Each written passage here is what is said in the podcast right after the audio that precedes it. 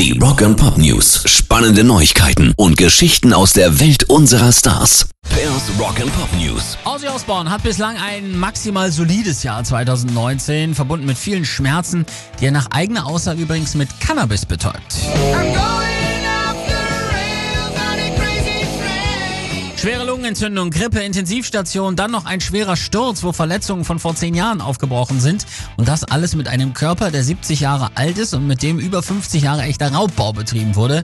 Jetzt muss man allerdings fair bleiben, Ozzy kifft nicht, er nimmt CBD. Das steht für Cannabidiol. Hierbei handelt es sich um den Teil der Hanfpflanze, der nicht high macht. Medizinisch wird das Präparat genutzt, da es entkrampfend, entzündungshemmend, angstlösend und gegen Übelkeit wirkt. Also weiter gute Besserung, Ozzy. Ich muss sagen, ich mache mir Sorgen um dich, Kerl. Rock and Pop News. Kommt die weibliche Version von Nirvana wieder zusammen? Eine Reunion von Courtney Loves Grunge-Band Hole scheint kurz bevorzustehen.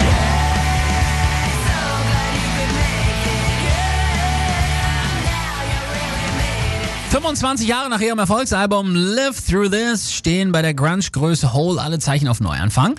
In einem Interview hat Courtney Love bestätigt, dass sich die Band aktuell in Gesprächen über eine Reunion und eine Tour anlässlich des Jubiläums befindet. Zuvor hatte schon die ehemalige Hole-Bassistin Melissa auf der Mauer, die heißt wirklich so, ihren Wunsch nach einer Reunion geäußert.